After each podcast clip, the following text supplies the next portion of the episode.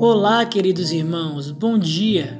Esse é o devocional da Igreja Batista Avenida dos Estados, em Curitiba, Paraná. Quem está falando é o Lucas Aragão e hoje é quarta-feira, 19 de agosto de 2020. Irmãos, nesta semana estamos meditando em uma recomendação bem simples: cuide bem do seu coração. Esse tema tem como referência o texto de Provérbios, no capítulo 4, versículo 23, que diz: Sobre tudo o que se deve guardar, guarda o teu coração, porque dele procedem as fontes da vida.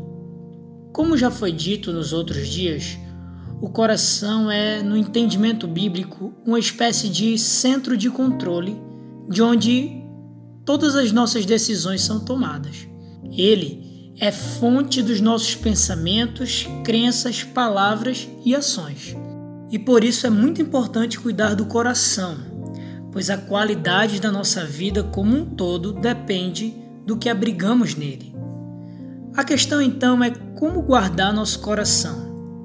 Para meditarmos sobre esta questão, convido você para a leitura do texto bíblico de Jeremias, capítulo 17, dos versículos 9 e 10, que diz: o coração é mais enganoso que qualquer outra coisa, e sua doença é incurável. Quem é capaz de compreendê-lo? Eu sou o Senhor que sonda o coração e examina a mente, para recompensar cada um de acordo com a sua conduta, de acordo com as suas obras. O profeta Jeremias faz três afirmações muito importantes. Primeiro, ele diz que o coração é enganoso e não apenas enganoso, mas o mais enganoso que qualquer outra coisa. Ele é enganoso no sentido de que sozinho em si mesmo ele não é um conselheiro sábio para as nossas melhores decisões e escolhas.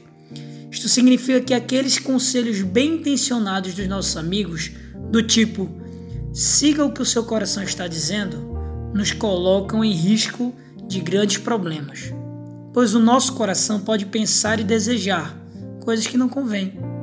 A razão para o coração ser enganoso está na segunda afirmação que o profeta Jeremias faz. O nosso coração possui uma doença incurável. Essa doença da qual ele fala aqui é de natureza espiritual e não tem cura com recursos da medicina humana.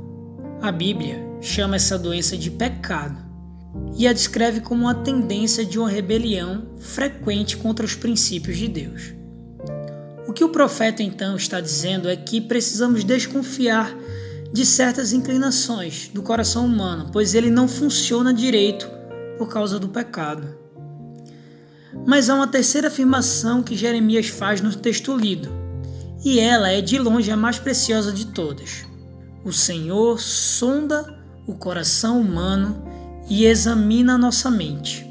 Em outras palavras, a solução para o coração humano, enganoso e doente é permitir Deus lançar luz por meio de Sua palavra e presença em nós.